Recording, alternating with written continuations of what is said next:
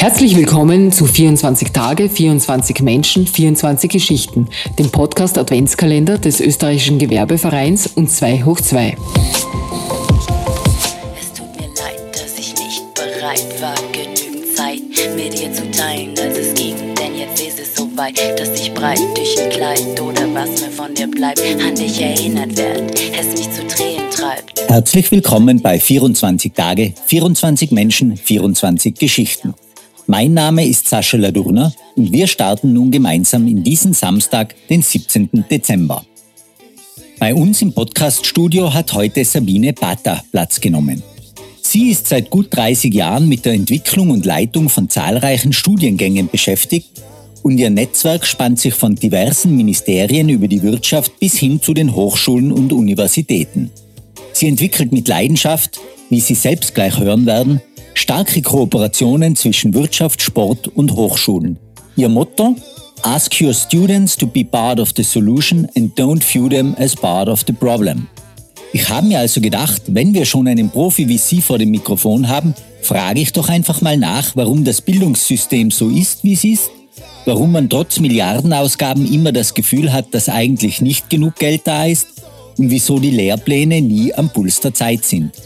Und warum sie ihren ersten eigenen MBA-Lehrgang ausgerechnet für Spitzensportlerinnen kreiert hat, hat sie uns auch noch erzählt. Freuen Sie sich auf ein anregendes und informatives Gespräch. Viel Spaß beim Zuhören.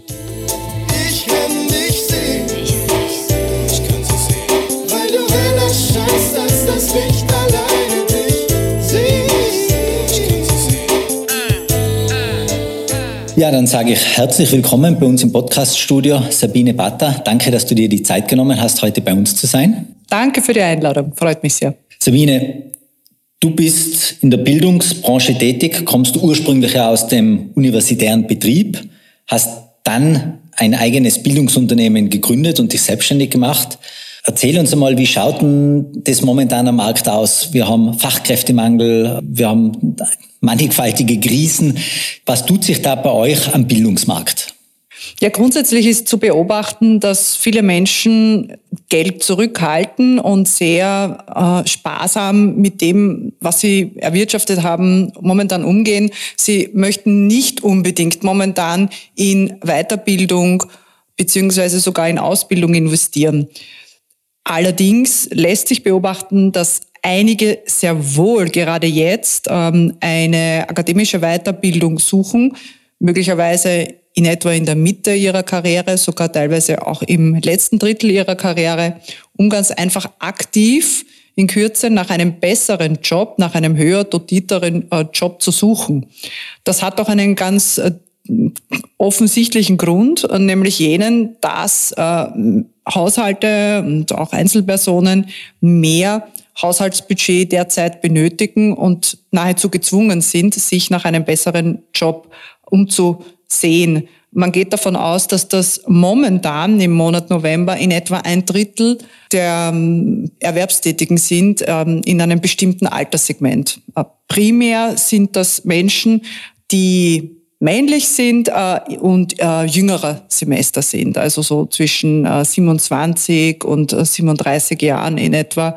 Das ist äh, jenes äh, Segment am Arbeitsmarkt, das aktiv äh, schon sich nach einem besseren Job umsieht und dann erkennt, hoppala, mir fehlt eigentlich aktuelles Know-how, Kompetenzen, die jetzt die vielen, vielen Krisen, die wir durchleben, bedingen dass man äh, neue Kompetenzen ganz einfach einbringt. Wenn man sich jetzt das, das Bildungssystem insgesamt ein bisschen von oben betrachtet anschaut, dann, dann haben wir ja wahrscheinlich eigentlich dieses Problem, dass man immer dem Themen der Zeit ein klein wenig hinterherhinken, weil äh, bis die neuen Lehrpläne erarbeitet sind, sind die Themen oft schon gar nicht mehr so aktuell und man wird eigentlich schon wieder von den nächsten Themen überholt. Ich habe mir jetzt mal ein paar Zahlen angeschaut, was man da geldmäßig ähm, einsteckt in dieses System. Im Jahr 2020 waren das ungefähr neun Prozent der gesamten öffentlichen Gelder und das sind dann doch mehr als 19 Milliarden Euro. Könnte man mit dem Geld nicht da irgendwas anfangen, dass man frühzeitig schon diese Trends erkennt und die Lehrpläne so macht, dass sie dann wenn in fünf Jahren diese Trends bei uns aufschlagen, wenn ich jetzt nur an künstliche Intelligenz zum Beispiel denke, was da auf uns zukommt, und das ist aber nirgends abgebildet in irgendeinem, in irgendeinem Lehrplan. Wie siehst du das jetzt als jemand, der ja wirklich mitten in der Branche drinnen sitzt? Warum passiert das nicht? Beziehungsweise was passiert da schon und äh, wir wissen es nur nicht? Und wie könnte das besser werden? Das ist ein großes Problem. Die Lehrpläne hinken immer hinten nach.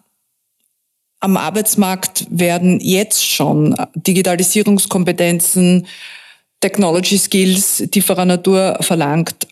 Wir hinken eigentlich nach, seitdem ich mich erinnern kann, in die 80er Jahren. Da war ich das erste Mal länger im Ausland und mir ist aufgefallen, dass äh, gewisse Regionen im asiatischen Bereich grundsätzlich 15 Jahre voraus sind. Und das ist schon ein, ein, großes Thema, wenn man wissen will, wie es bei uns in, jetzt die Zyklen werden immer kürzer, in sieben, acht Jahren aussieht, braucht man eigentlich nur einen längeren Aus, Auslandsaufenthalt in Asien einplanen. Ich habe das ähm, immer wieder gemacht, zuletzt jetzt ähm, im August und im September. Ich war in Indonesien und habe mich dort in eine Co-Living-Situation hineinbegeben und habe dort dann mit Digital Natives äh, nicht nur in einem Co-Working Space verbracht, sondern auch in einem Co-Living Space, um ganz einfach abzuklopfen, wo gehen andere Kontinente momentan um, wenn es um die Digitalisierungskompetenzen geht. Und ich muss sagen, ich war erstaunt. Ja, also ich habe mich wirklich sehr rückschrittlich äh, empfunden. Äh, wieder mal, also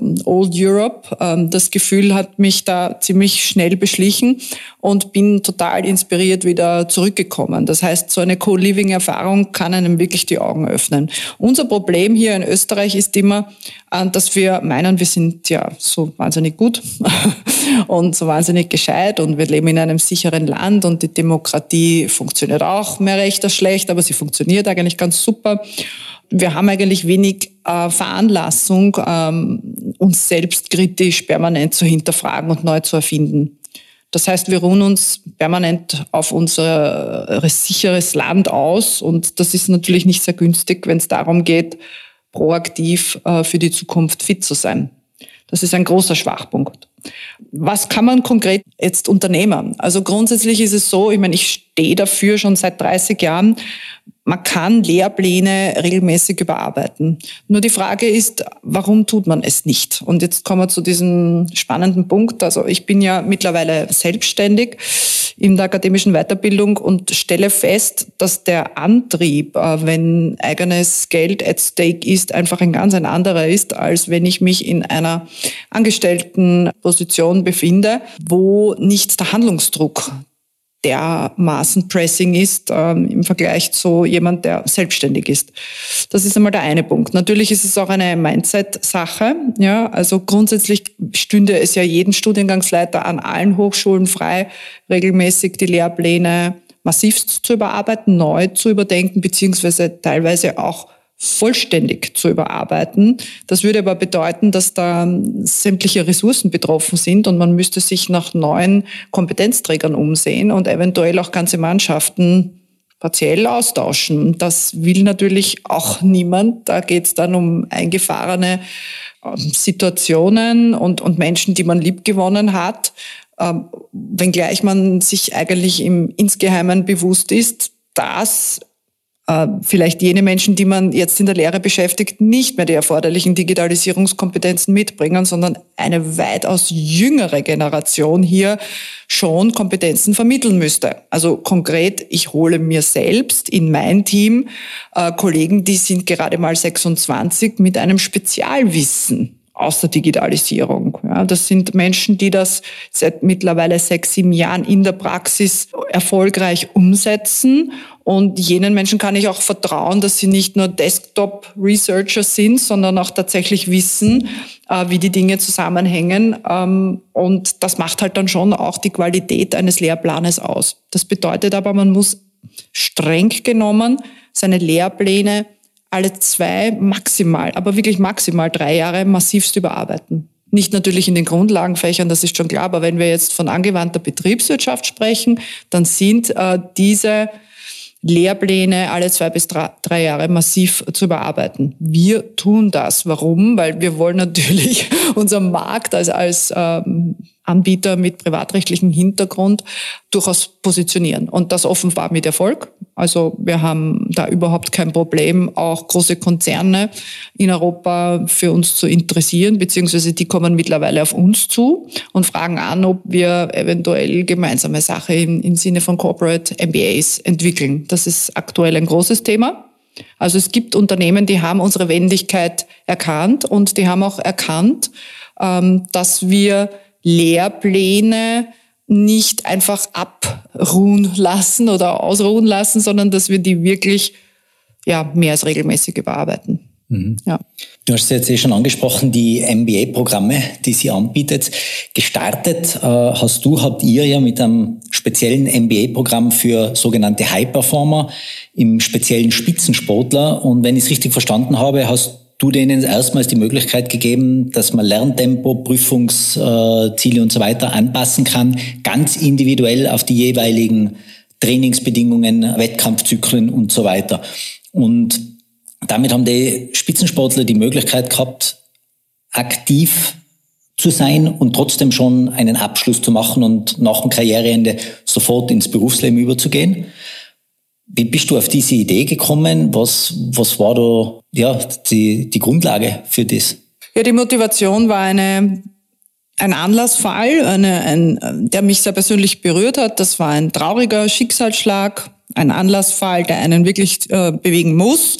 Einer Athletin nach Ende ihrer Karriere, wo sie dann versucht hat, rasch ein, ein Studium ähm, zu absolvieren. Und ich habe das Hin- und Hergezehre ähm, erlebt, also auch diese Zerrissenheit, wo, wo sie wieder Feuer fangen kann nach ihrer Spitzensportkarriere, wo sie sich wiederfindet. Und dieses Studium kam vielleicht für die Kollegin sehr spät ja, also nach Ende ihrer Karriere. Und ich habe darüber lange, lange nachgedacht. Wir haben alle darüber nachgedacht, aber keiner hat etwas unternommen. Also keiner hat da irgendwie Rückschlüsse auf unser System äh, gezogen. Ähm, mich hat das aber doch sehr beschäftigt, weil ich war immerhin ihre Studiengangsleiterin, dass ich ähm, mir eine Hochschule gesucht habe, mit der ich eine, eine Kooperation entwickeln kann, ähm, wo ich den äh, Athleten ganz intensiv ähm, individualisiert Studiengänge anbieten kann. Und zwar Studiengänge kurzer Dauer, damit kam nur, kamen nur MBA-Programme in Frage, die völlig flexibilisiert sind, wo sich das Lerntempo, wie du schon gesagt hast, sich den Athleten und ähm, deren äh, Jahresrhythmus perfekt anpassen kann. Das heißt, der Athlet oder die Athletin entscheidet, wann Prüfungen zu absolvieren sind, wann er oder sie Zeit hat zu lernen, sei es jetzt auf, der, auf dem Weg äh, von A nach B im Flugzeug, im Hotel, wann die Prüfung abgelegt werden wird, ähm, der, der oder die Athletin äh, entscheiden, die Uhrzeit. Also wir versuchen wirklich so viel wie möglich nur zu individualisieren. Wir sind sieben Tage in der Woche erreichbar. Wir nehmen jeden an die Hand. Äh, wir beantworten Fragen rund um die Uhr. Das geht oft bei mir bis 23 Uhr, womit ich kein Problem habe. Wir sind ja auch, ähm, äh, ich bin ja auch selbstständig, also das darf ich Gott sei Dank. Das schätzen die Studierenden sehr. Also sie haben kaum Wartezeiten. Die Masterarbeiten werden extrem intensiv betreut. Das gibt es vielleicht gar nirgendwo, habe ich noch nie gehört. Und die Studierenden sind begeistert. Also wir coachen da wirklich sehr intensiv, so dass die Studierenden nicht am Thema vorbeischreiben, an der Forschungsfrage vorbeischreiben. Das ist ein, ein sehr, sehr aufwendiger Betreuungsprozess, aber ich glaube, das zeichnet uns aus. Wenn jemand will, dann wird er ein, dieses MBA-Studium für Spitzensportler schaffen. Dafür stehen wir auch gerade. Wir wollen, dass diese Menschen äh, über die Ziellinie gehen. Und es kommen ja nicht gerade Ungeschickte zu uns. Also wir haben sehr, sehr, wie du mhm. schon gesagt hast, wir haben wirklich High Performer. Wir haben nie ein Motivationsproblem. Und wir haben aber andererseits auch immer ein Auge auf unsere Studierenden. Also wir schauen ganz genau, wo sie mit ihren Leistungen stehen, ob da etwas schon zu länger ruht. Wir sind immer im Gespräch. Wir sind Vertrauenspersonen. Ja, bei Verletzungen, bei anderen Problemen, bei familiären Themen. Ähm, wir haben schon einen ganz guten Einblick und Durchblick, vertrauensvoll, um auch entsprechend gut durch das Studium durchcoachen zu können. Und bei uns liegt die Abschlussquote derzeit bei 91 Prozent. Ich glaube, das lässt sich, das kann sich sehen lassen. Das ist ein, eine gute Abschlussquote. Ja. Mhm. Jetzt gibt es aber noch einen weiteren MBA im, im, im Spezialbereich Digitalisierung. Äh, kannst du uns da noch irgendwas, ein bisschen was dazu erzählen? Was, was, was ist da die Intention dahinter? Beziehungsweise an wen genau richtet sich der Kurs in erster Linie?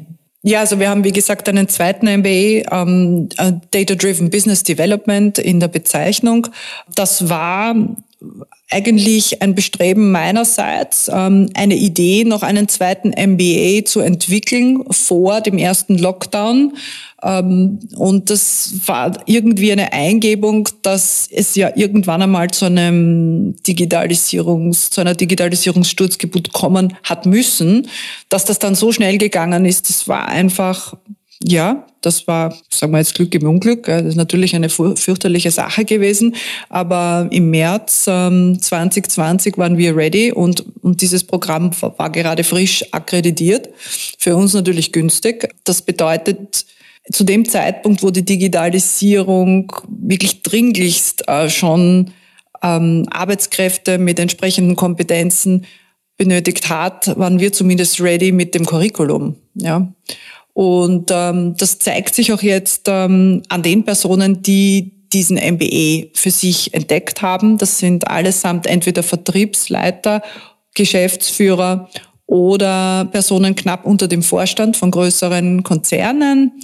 Das, ich würde sagen, das ist so die, die primäre ähm, Gruppe an Studierenden, die diesen MBA für sich äh, gefunden hat. Und ähm, das sind alles Menschen, die sich für Digitalisierungsthemen, Digitalisierungsstrategien rasch und nun interessieren müssen, ähm, weil das ihr Unternehmensumfeld, ihr betriebliches Umfeld auch von ihnen verlangt. Sei es für den nächsten Karrieresprung, sei es um weiter qualifiziert im Arbeitsmarkt zu bleiben als Führungskraft. Und äh, da waren wir offensichtlich mit dem Thema, mit dem richtigen Thema zum richtigen Zeitpunkt sehr frühzeitig da. Und dieses Thema macht auch enorm Spaß. Also das ist auch das, was ich schon vorhin erwähnt habe. Man muss dann halt einfach raus ja, in, auf, in andere Kontinente, in andere Länder und schauen, was da die Digital Natives eigentlich am Markt machen.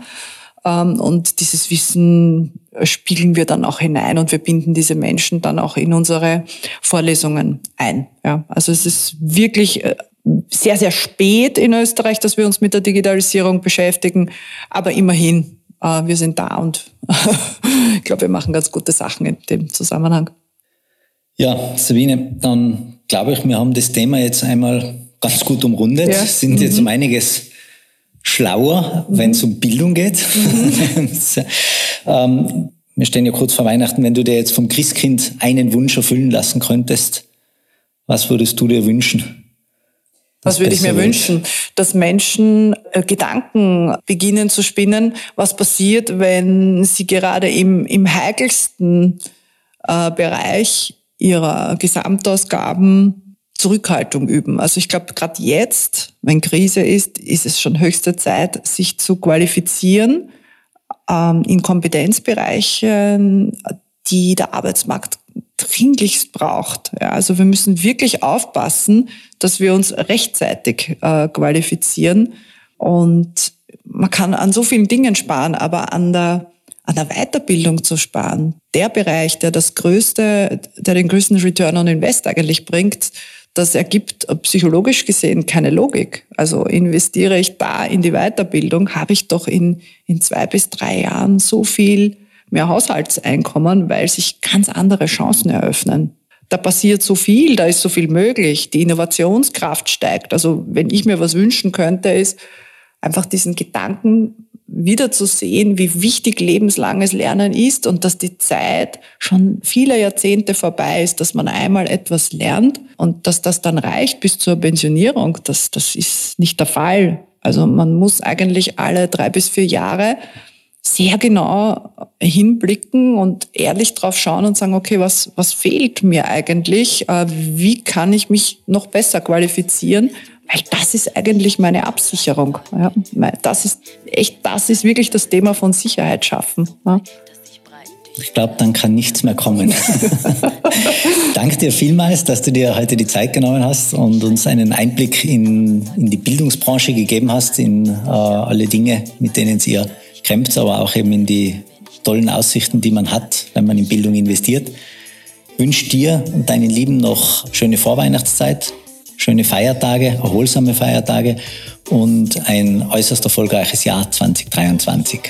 Vielen Dank für die Einladung. Es hat sehr Spaß gemacht und vielleicht war das eine oder andere für den Hörer dabei. Dankeschön. Wir sind, wir sind.